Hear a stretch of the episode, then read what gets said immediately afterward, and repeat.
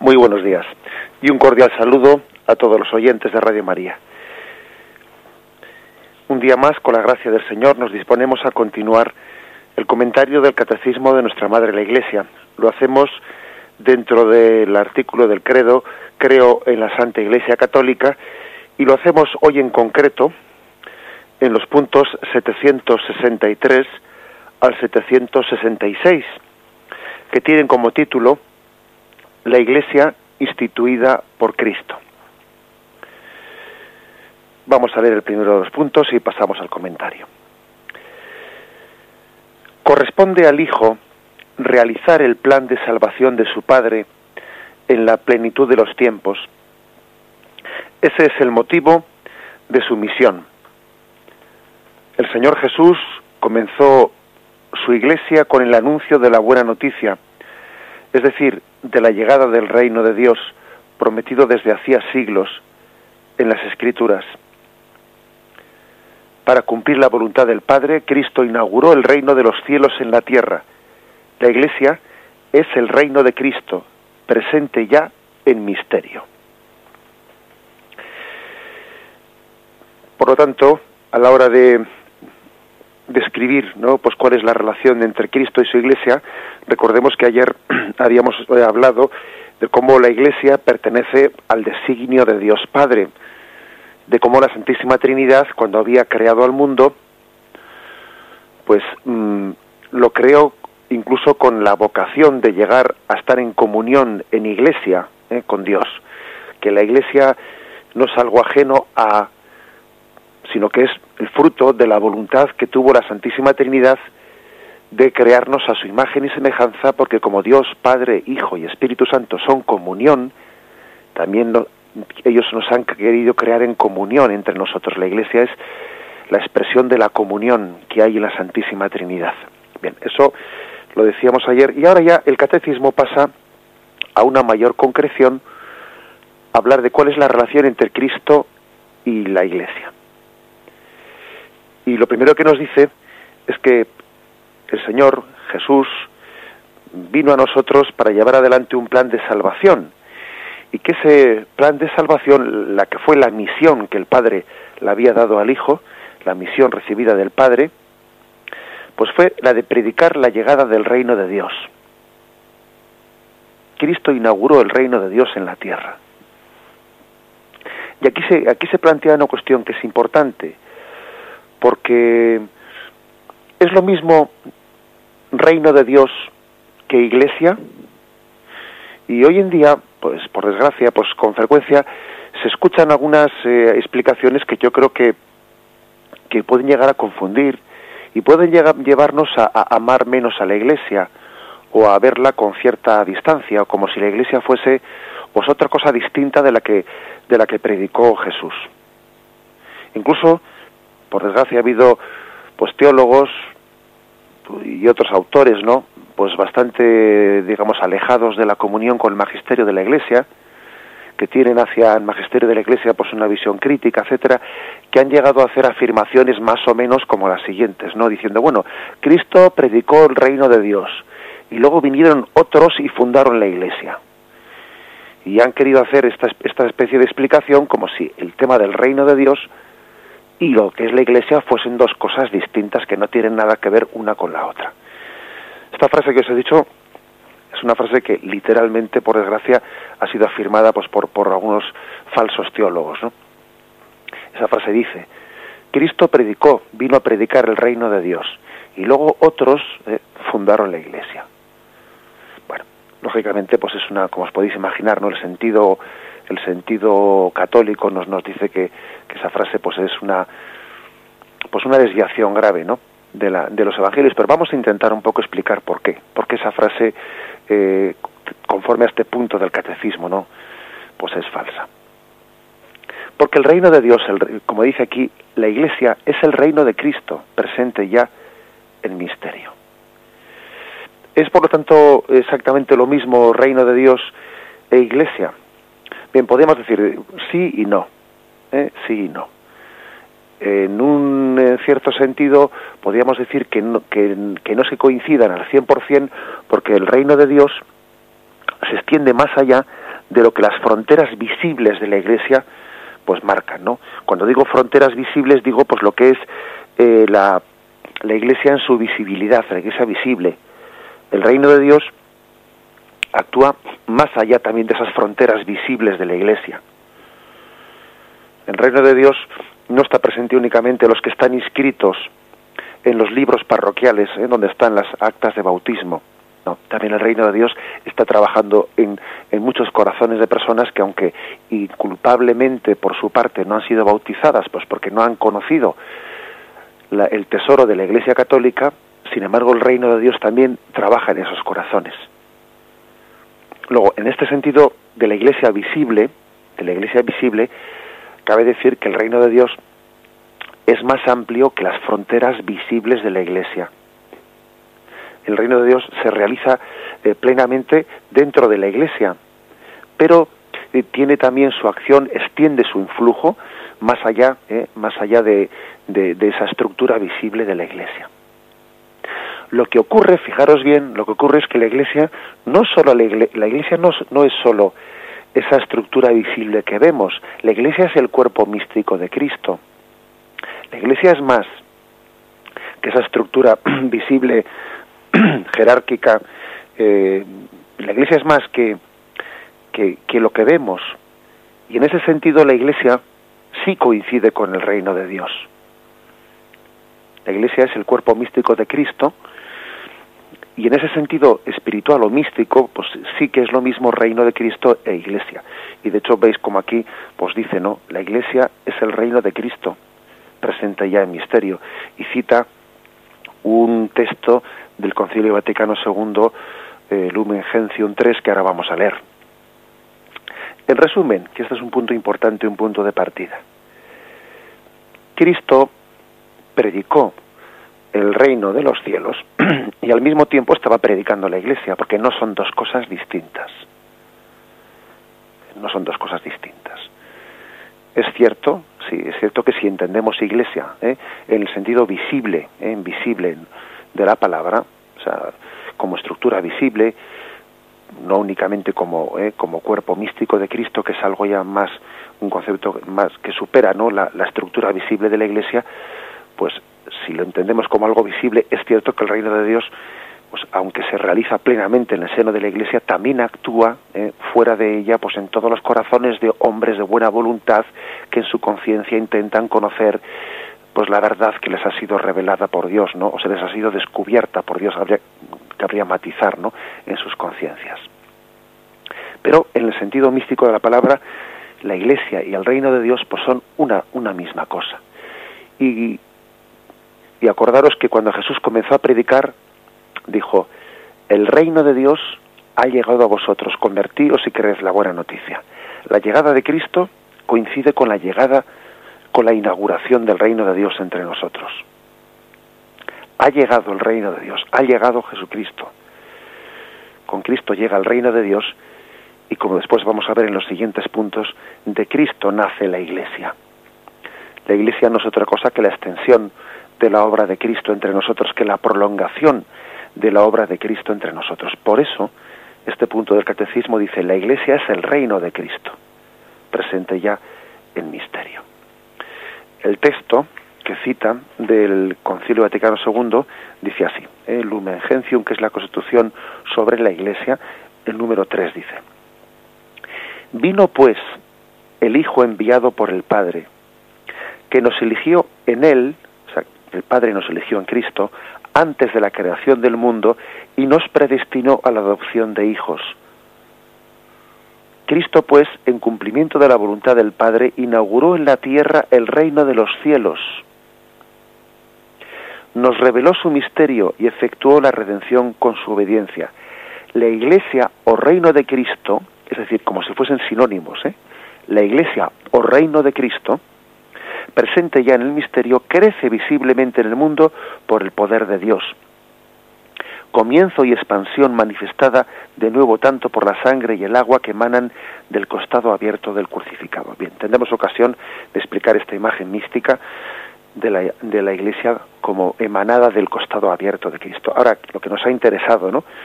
en este primer punto del catecismo es ver qué relación existe entre Iglesia y reino de Dios o reino de Cristo. Y hemos, hemos visto que en el sentido místico de la palabra coinciden plenamente. Y la Iglesia es el reino de Cristo. Ahora bien, ¿eh? pues que el reino de Dios, el reino de Cristo, pues supera, actúa más allá de esas fronteras visibles de lo que es la Iglesia, porque es que la Iglesia es más que sus fronteras visibles. La Iglesia es el cuerpo místico de Cristo. Por eso, y lo explicaremos también más adelante, por eso podemos llegar a, decir esa expresión, fuera de la Iglesia no hay salvación, que es una mm, expresión tradicional de algunos, de algunos santos padres de la Iglesia y que a algunos les escandaliza. Les escandaliza porque piensan que estamos diciendo que el que no esté bautizado en la Iglesia Católica se condenará. No, no queremos decir eso. Cuando la Iglesia dice, cuando los santos padres no han dicho, fuera de la Iglesia no hay salvación, entienden que la, que la Iglesia es más que sus fronteras visibles. La Iglesia es el cuerpo místico de Cristo y alcanza también bajo sus alas, aunque sea de una manera casi inconsciente, alcanza a muchas personas de buena voluntad que forman parte de ese cuerpo místico de Cristo, porque es el reino de Dios, el reino de Cristo que actúa más allá de las fronteras visibles de la Iglesia, porque coincide con el cuerpo místico de Cristo. Vamos a reflexionar brevemente sobre ello y continuamos.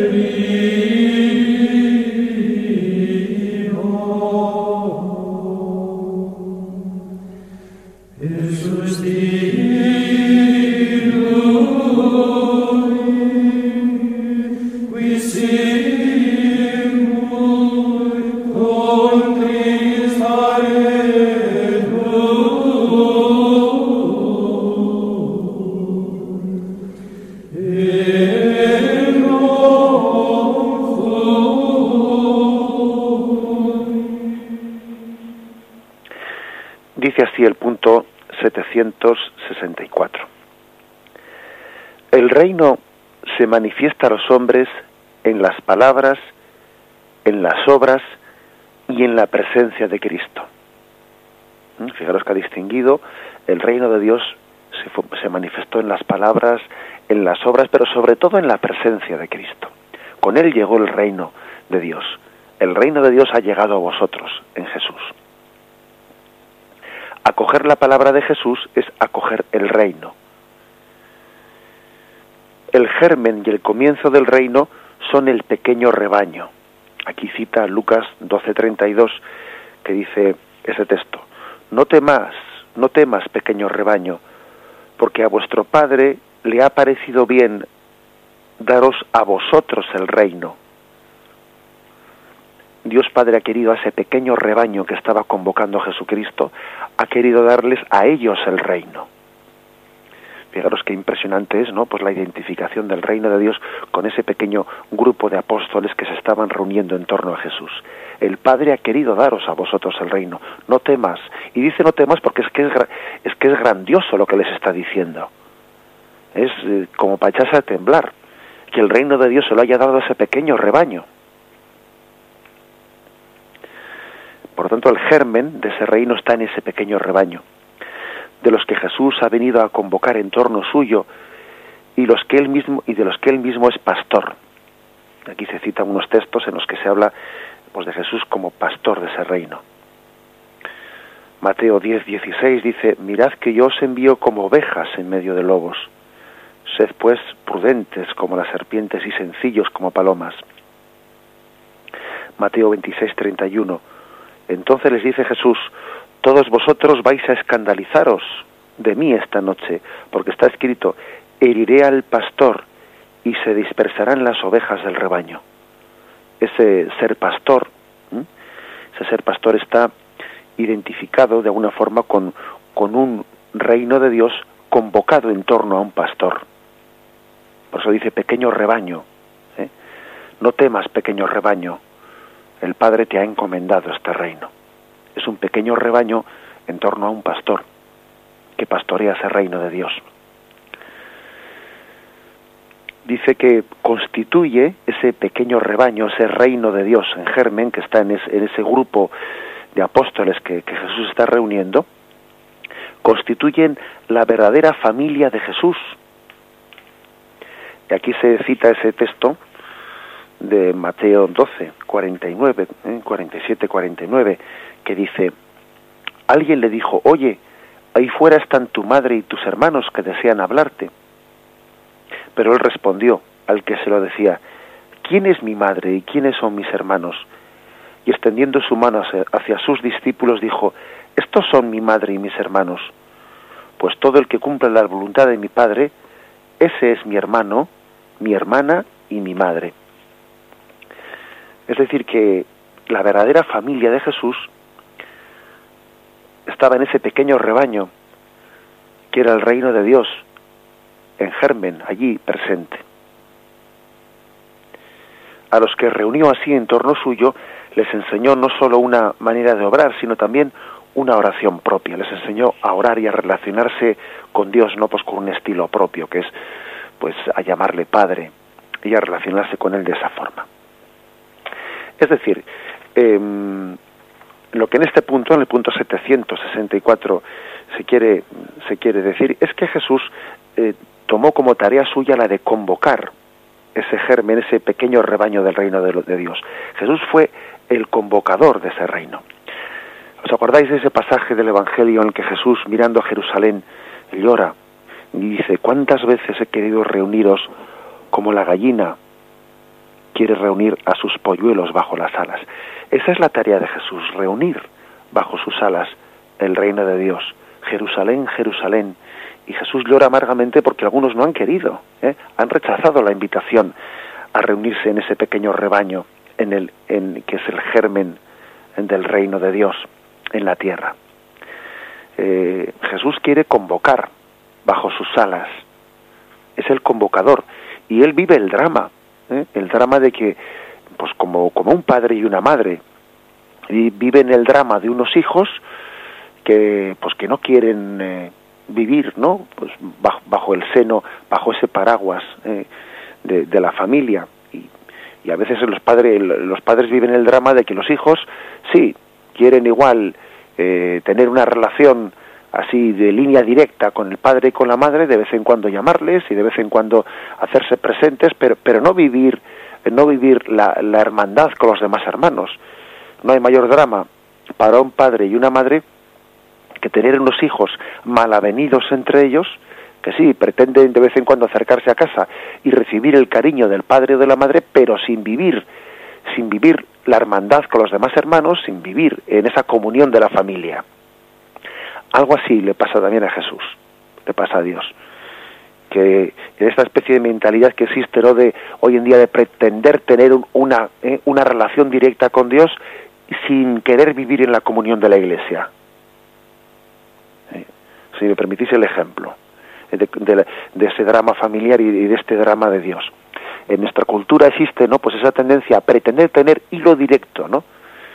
Hilo directo con Dios sin querer vivir en esa comunión con la iglesia, de hermandad con los demás y de comunión con ellos. Y Dios sufre por ese drama. Y Jesús vuelve a decir hoy también, Jerusalén, Jerusalén, cuántas veces he querido reuniros bajo mis alas y convocaros a todos como familia, como hermanos.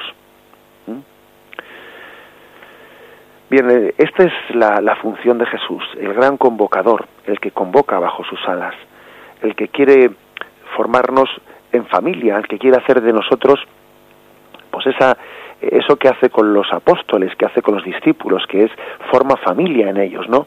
Forma comunidad, crea comunidad en ellos. Eso quiere hacer eh, con el, con ese germen del reino de Dios que es la Iglesia.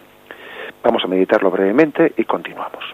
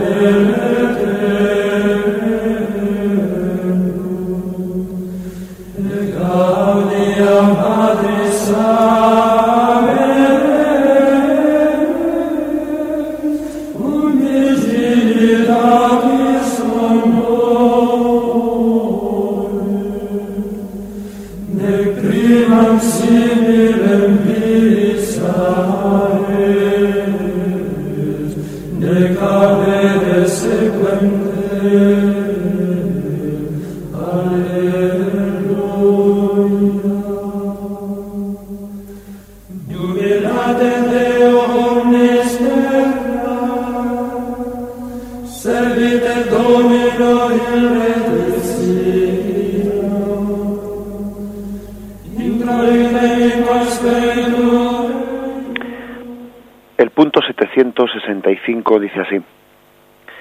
Jesús dotó, dotó a su comunidad de una estructura que permanecerá hasta la plena consumación del reino. Y ahora empieza un poquito a describir cómo es esa estructura que Jesús, de la que Jesús dotó a su iglesia. Y este es un punto importante porque eh, podríamos hacer la pregunta, vamos a ver, eh, ¿Jesús fundó la iglesia? Jesús instituyó o fundó la iglesia. Y parece como que, pues hoy en día le tenemos un poco de miedo a esa, o hay quien tiene, ¿no? Un poco de miedo a esa pregunta, y no hay que tenerle ningún miedo. Porque claro, Jesús, hombre, si, si, por, si por fundar entendemos lo que hoy se entiende fundar, que es, bueno, pues llamarle a un notario y levantar un acta una, en la que se constituye esta sociedad y tal es el presidente y tales son tal, no, los vocales son tales personas, hombre, en ese sentido tan formal, pues Jesús no, no es que fundase la iglesia, es que en ese tiempo no se hacían así las cosas, ¿no? Jesús no, no es que no fundó la iglesia en este sentido nuestro que decimos, ¿no?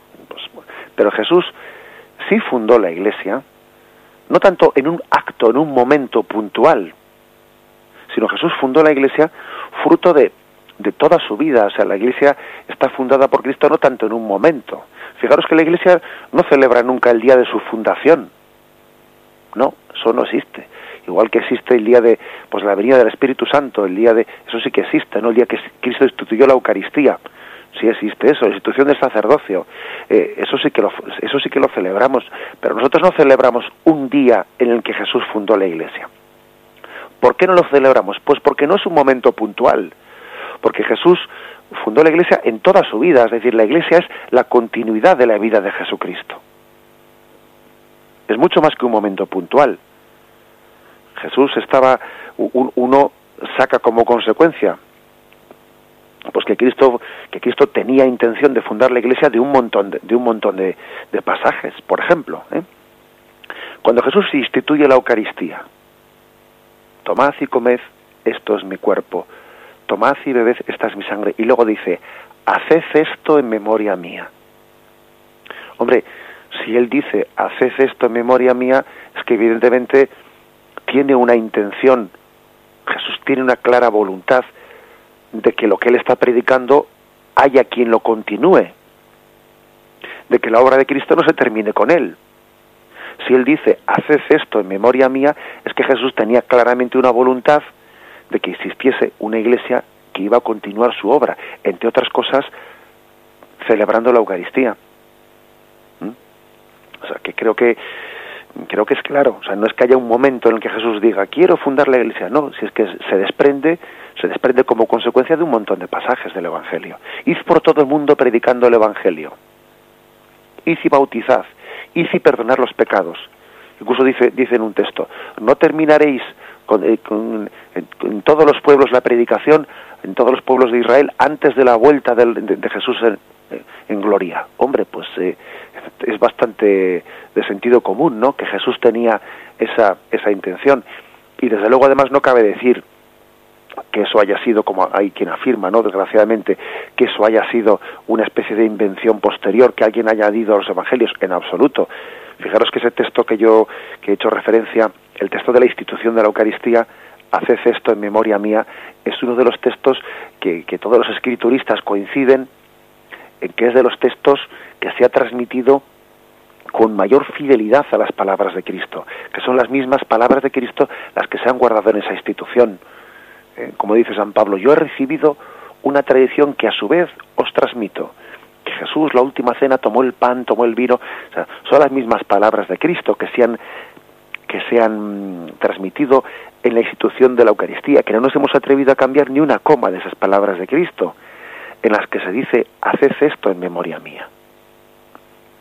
Por eso la voluntad de Cristo de fundar la Iglesia, pues, pues es evidente, pero no es un momento puntual, como digo, sino que es toda la vida de Cristo, todos los actos de Cristo, pues eh, de ellos se desprende, ¿no? Se desprende esa intención. Y el catecismo cita unos cuantos textos, ¿no? En los cuales uno ve claramente, pues esa, cómo el Señor estaba dotando a la Iglesia de, esa estructura visible necesaria también ¿eh? para llevar adelante el, pues el reino de Dios en la Iglesia. Dice, ante todo está la elección de los doce con Pedro como su cabeza. Marcos 3, 14, 15. Instituyó doce para que estuvieran con él y para enviarlos a predicar con poder de expulsar los demonios. Instituyó a los doce y puso a Simón el nombre de Pedro. pues no, es casual, evidentemente, el hecho de que Jesús eligiese doce apóstoles. Con ello estaba queriendo, pues, empalmar, ¿eh? de alguna manera continuar pues la imagen del pueblo de Dios en Israel que tenía doce tribus. Sin duda alguna, pues el, los doce apóstoles no, no es una elección casual. El hecho de que elija a Simón Pedro también como cabeza de ese colegio apostólico, algo quiere decir, pues quiere decir que Jesús era consciente de que cuando él desapareciese, alguien tenía que hacer de cabeza.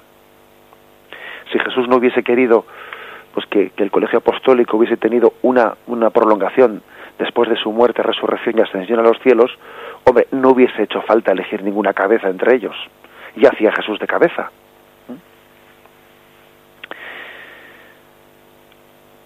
Continúa, dice el texto Mateo 19, 28, Jesús les dijo, yo os aseguro que vosotros que me habéis seguido, en la regeneración, cuando el Hijo del Hombre se siente en el trono de gloria, os sentaréis también vosotros en doce tronos para juzgar a las doce tribus de Israel. Jesús está hablando de los, de los apóstoles diciendo que se van a sentar en los doce tronos.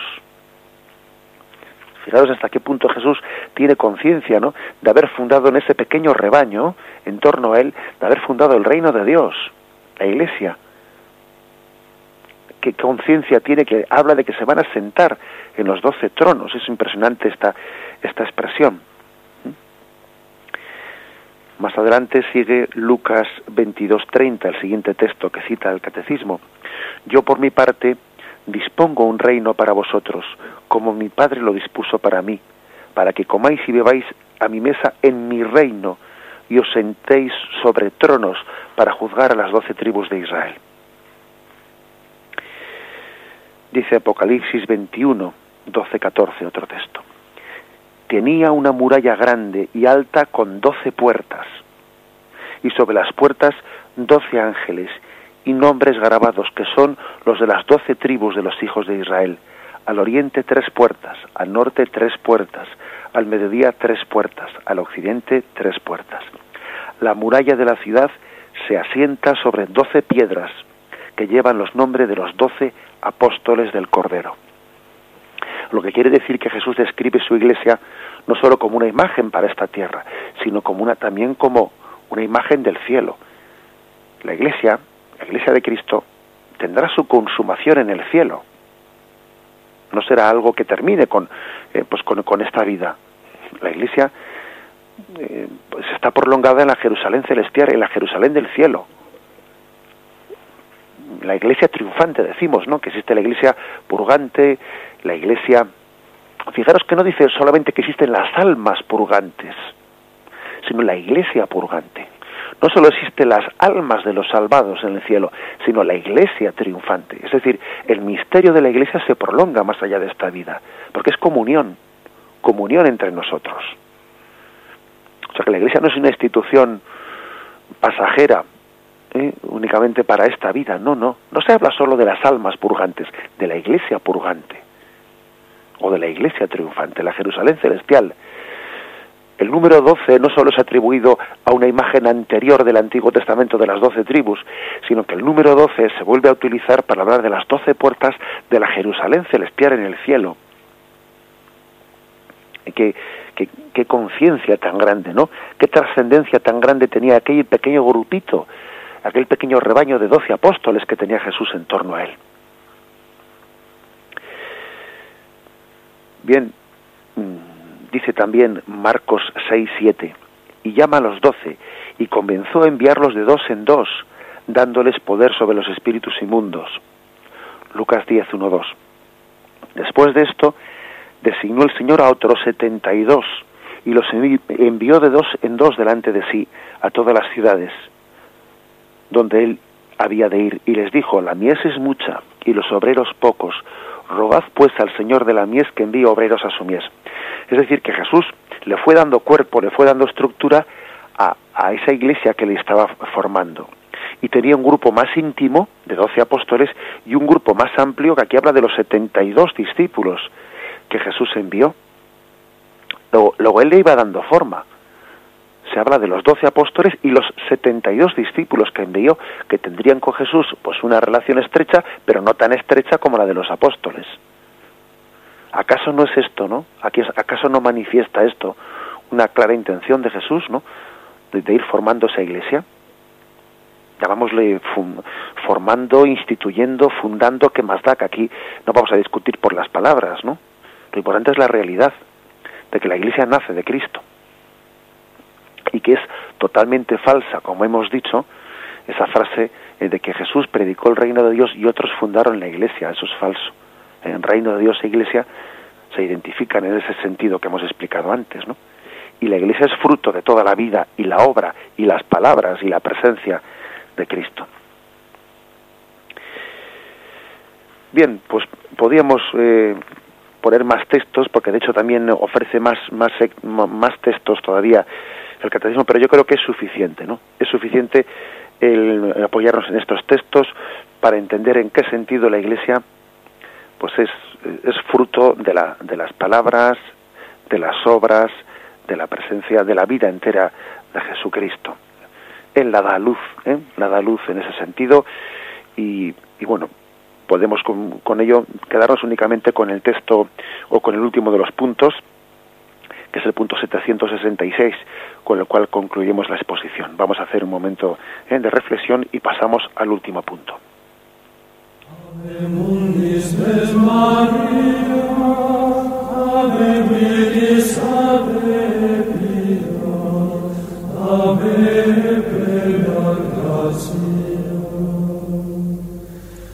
Ave Virgo Dice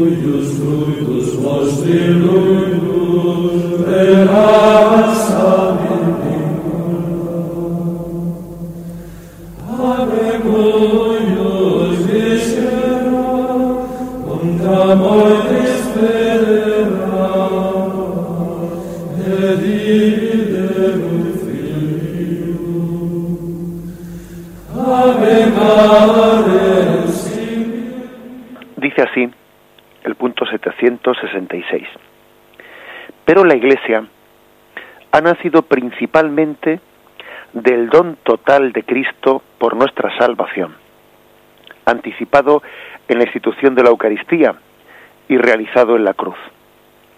El agua y la sangre que brotan del costado abierto de Jesús crucificado son signo de este comienzo y crecimiento. Pues del costado de Cristo dormido en la cruz nació el sacramento admirable de toda la Iglesia. Del mismo modo que Eva fue formada del costado de Adán adormecido, así la Iglesia nació del corazón traspasado de Cristo muerto en la cruz. Como veis, se reserva para, para este mm, último punto del del Catecismo 766 que tiene el epígrafe La Iglesia instituida por Cristo, se reserva para el último punto que tiene esta explicación la imagen mística, la imagen mística de esta realidad que estamos explicando. Bueno, pues la imagen mística es, es muy hermosa. La Iglesia nacida del costado de Cristo abierto por la lanza. El agua y la sangre, aquí se cita un texto del Concilio Vaticano II nuevamente, la Lumen Gentium número 3 dice, el agua y la sangre que brotan del costado abierto de Jesús crucificado son signo de este comienzo y crecimiento.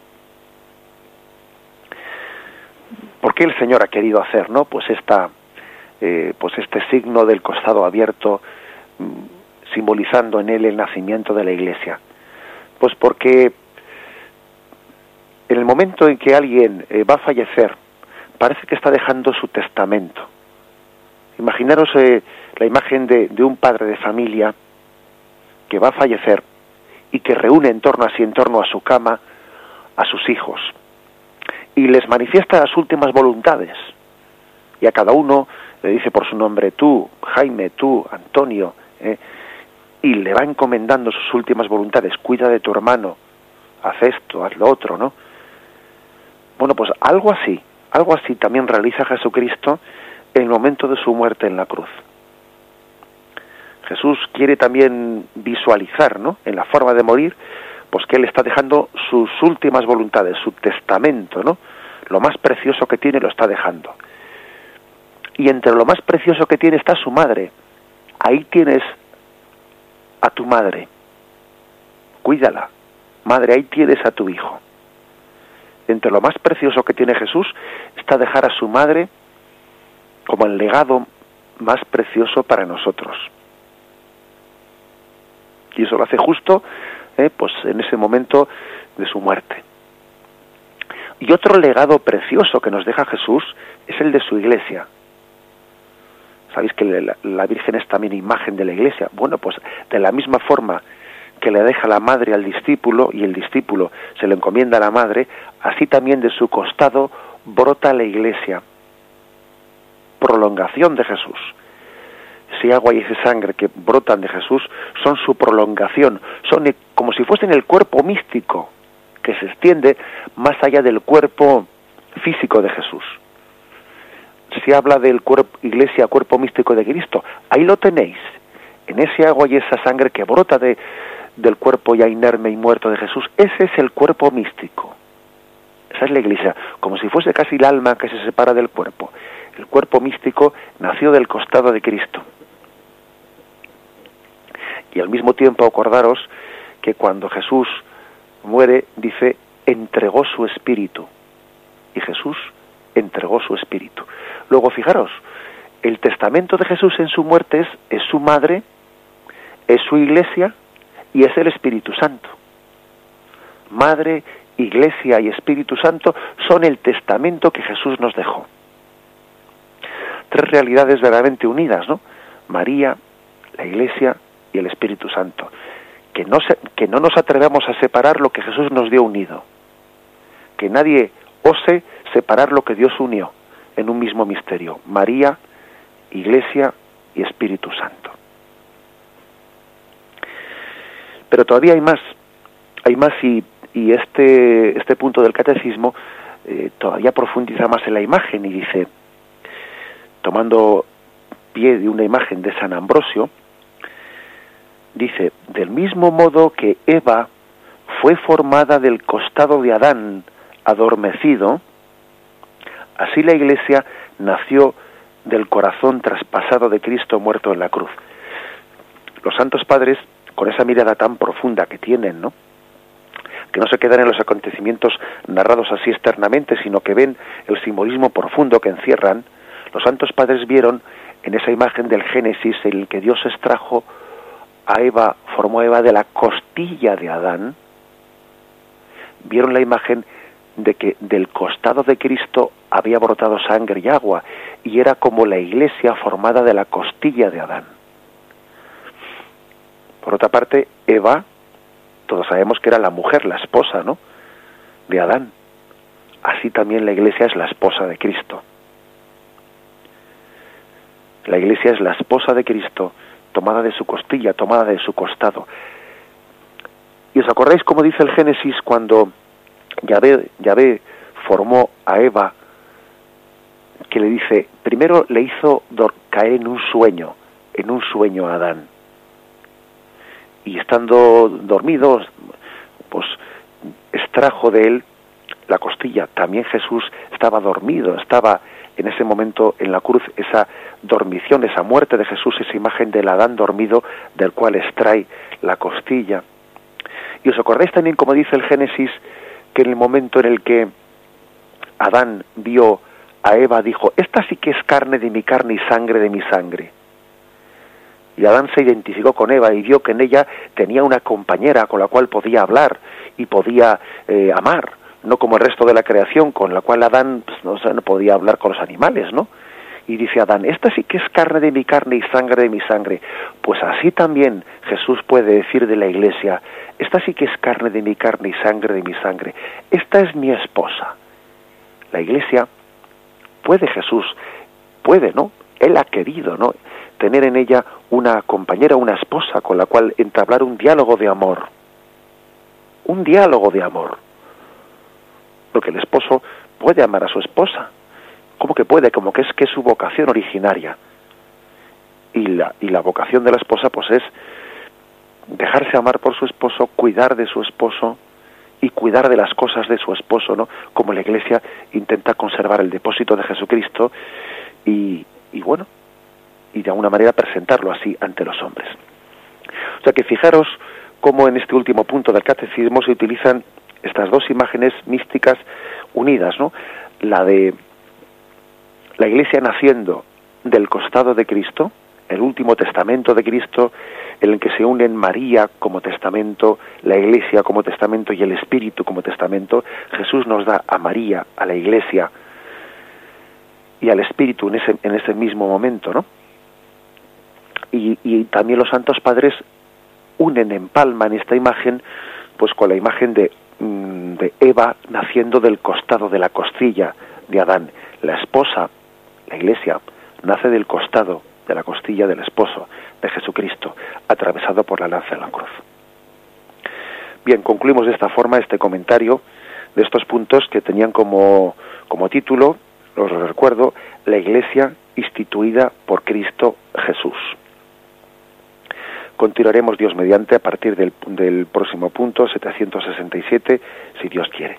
Ahora vamos a dar paso a la intervención de los oyentes, como hacemos siempre, para que podáis formular vuestras preguntas o también hacer vuestras aportaciones. ¿eh? Podéis llamar a los teléfonos 917 107 700 917 107 700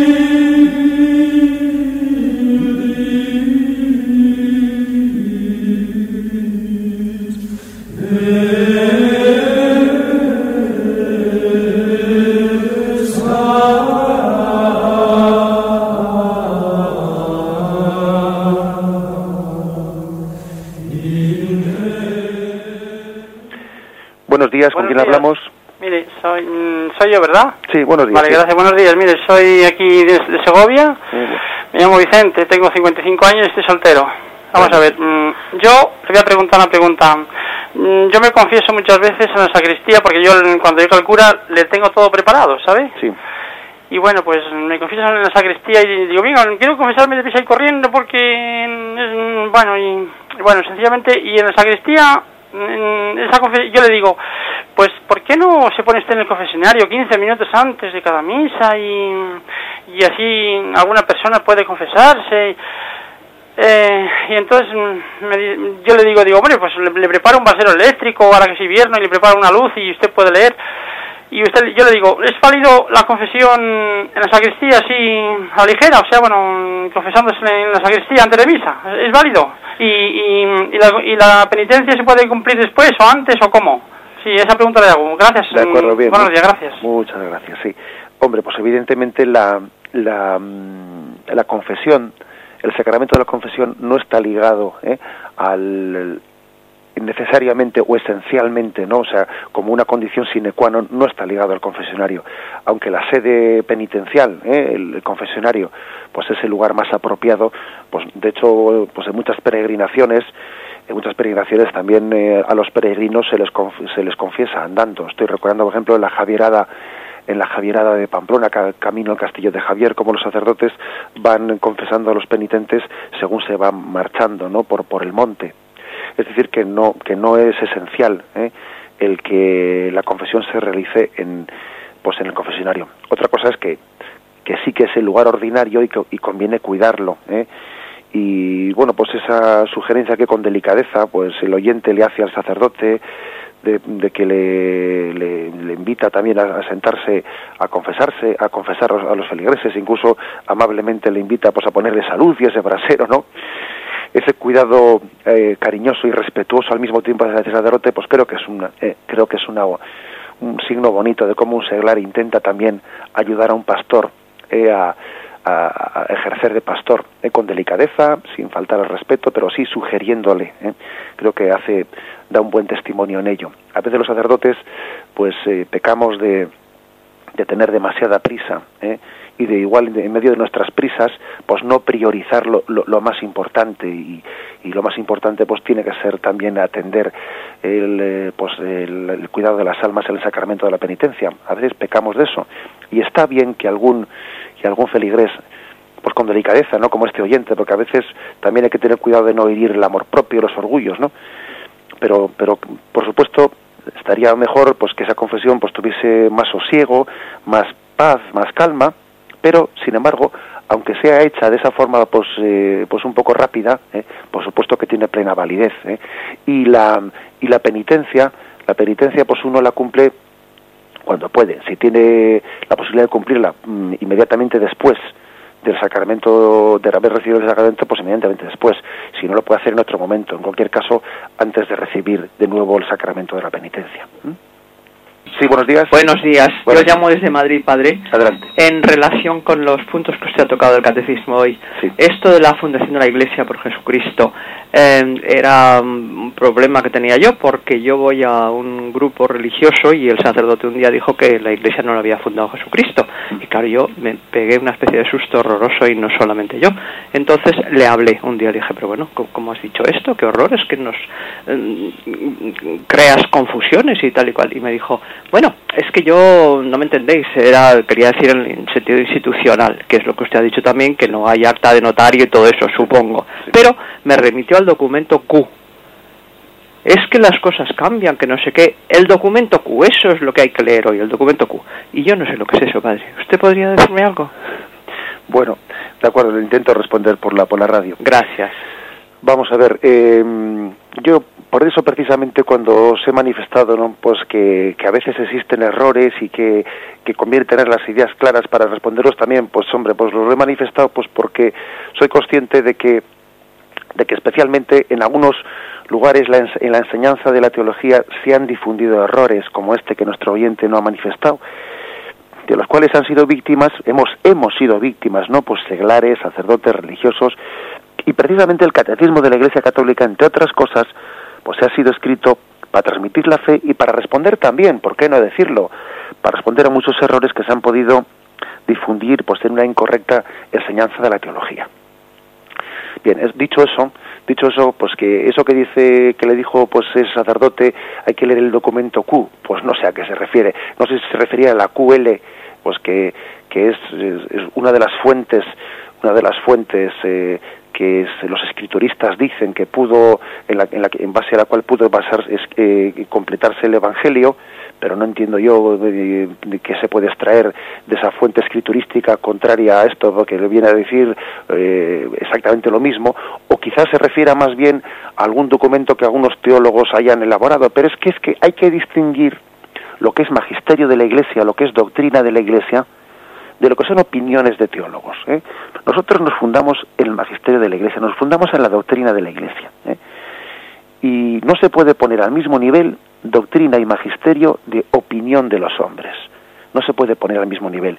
Los sacerdotes, los seglares, todos cuando predicamos la palabra de Dios tenemos que tener mucho cuidado de no confundir ideologías humanas con doctrina de la Iglesia.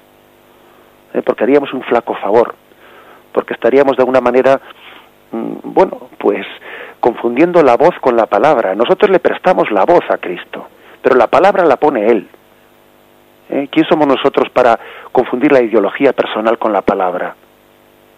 A veces lo, hacemos con buena voluntad, pensando que si explicamos la palabra de Dios con una ideología así un poco de nuestros tiempos, la gente la va a aceptar más fácil. Y nos equivocamos, porque si se trata de aceptar las ideologías de la calle, para eso no hace falta acercarse pues, al, al misterio de la Iglesia y a la predicación de la Iglesia. ¿eh? O sea que independientemente de a, qué se referiría con este documento Q, que no sé si se refería a, la fuente escriturística o algún o, o, algún documento elaborado por algún teólogo, yo que sé, ¿no? Eh, pues mmm, yo creo que hay que dejar a un lado eso y fundarnos al magisterio de la Iglesia. Por eso me parece importantísimo que hoy en día los cristianos, los seglares, tengan un acceso directo a lo que dice el catecismo ¿eh? y que no tengan que estar su fe no tenga que estar supeditada ¿eh? pues eh, al, a la posible crisis que tenga la persona, incluso aunque sea sacerdote, incluso aunque sea religioso, ¿eh? la posible crisis que tenga la persona, pues, pues que, le está mediatizando lo que dice el catecismo. ¿eh? Bien, eh, damos paso a una llamada más. ¿Tenemos algún oyente más a la Sí, sí. Sí, buenos días. Buenos días, buenos padre. Días. Sí. Mire, soy Amada, le llamo desde Oviedo. Sí. Y mi pregunta es que siempre me anda rodando por la cabeza, no sé que si lo he leído yo, si lo he oído, eh, pero no estoy segura porque me dicen que no. Eh, Jesucristo cuando estaba con los apóstoles, ¿les dijo algún día, alguna vez en sus eh, charlas, escribid lo que os digo? Bien, de acuerdo. Eso me ronda por la cabeza a mí porque lo, ya le digo, lo he leído o lo he oído, pero me dicen que no. Sí. De acuerdo, se lo pongo, se, se, se lo comento por la radio. Sí, ¿eh? muy bien, muy bien. Adiós. No, en el Evangelio no viene esa, no, no viene esa expresión, ¿eh? O sea, en el Evangelio no dice poned por escrito, no, tal cosa no dice el Evangelio. Sí que es cierto que los eh, que los apóstoles fueron sintiendo esa necesidad de poner por escrito eh, pues las palabras de Cristo en la medida en que iban lógicamente no no lo hicieron inmediatamente después porque al principio después de Jesucristo existieron después de la, de, de la muerte resurrección y ascensión de Cristo la predicación de la, fue una predicación oral. Es decir se iba transmitiendo oralmente lo que Jesús había dicho.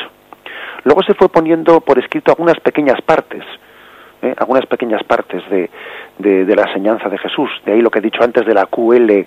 de alguno de los, de algún, algunos pequeños trozos del Evangelio que primeramente fueron puestos por escrito. Algunos dicen que la pasión de Jesús, el relato de la pasión fue de las primeras cosas que fue puesta por escrito.